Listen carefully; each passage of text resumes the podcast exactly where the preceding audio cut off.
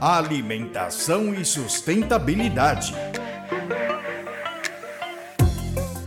Espaço para reflexão e produção de conhecimento dos sistemas alimentares.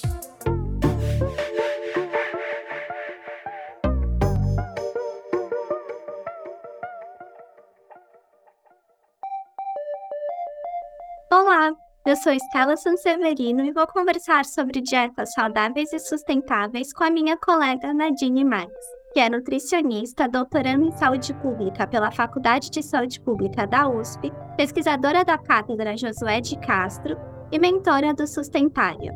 Nos últimos episódios, conversamos sobre os alimentos ultraprocessados, seus malefícios à saúde e por que se tornaram tão populares.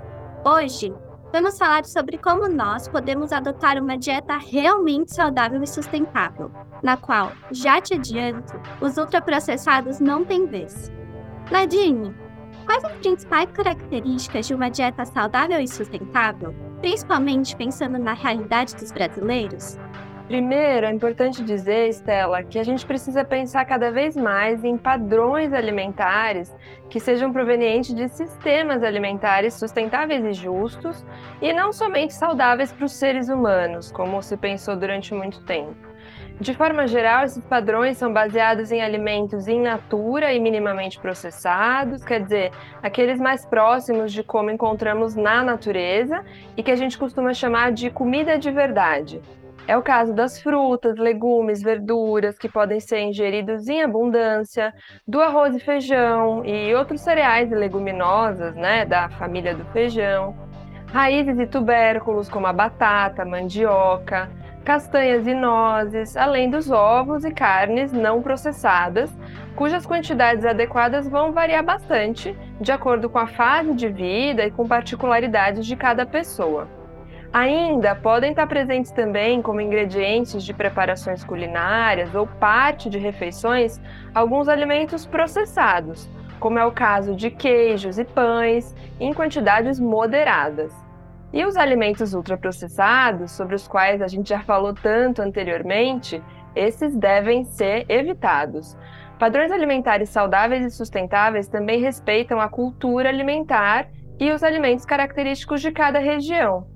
Pensando na realidade dos brasileiros, a mandioca e o açaí, por exemplo, são parte fundamental das dietas do norte do país, enquanto as frutas do cerrado são marcantes no centro-oeste e o cuscuz é parte integrante das dietas do nordeste. E esses alimentos e preparações precisam ser valorizados em cada região.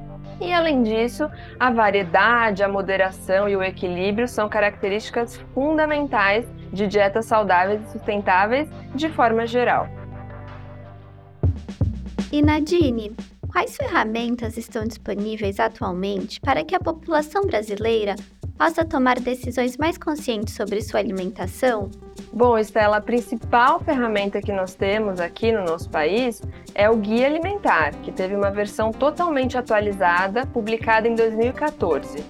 Todas essas características que eu citei anteriormente, né, assim como uma série de outras orientações super importantes, podem ser encontradas no nosso guia, que está disponível gratuitamente online e é bem fácil de encontrar. Basta digitar Guia Alimentar para a População Brasileira nos buscadores da internet, que eles direcionam para o site do Ministério da Saúde para fazer o download. O guia também está disponível nas unidades básicas de saúde na versão impressa, que é lindíssima, aliás. E com base no guia, o Ministério também produziu outros materiais que resumem suas mensagens, como é o caso dos 10 passos para uma alimentação adequada e saudável, que também pode ser achado com facilidade na internet. É muito bom saber que não faltam fontes para ajudar na melhora dos nossos padrões alimentares, Nadine. Eu sou Estela Sanseverino, pesquisadora da Cátedra Josué de Castro de Sistemas Alimentares Saudáveis e Sustentáveis da Faculdade de Saúde Pública da USP e conversei com a Nadine Marques sobre dietas saudáveis e sustentáveis. Confira outros episódios do Boletim Alimentação e Sustentabilidade no jornal.usp.br. Te encontro lá.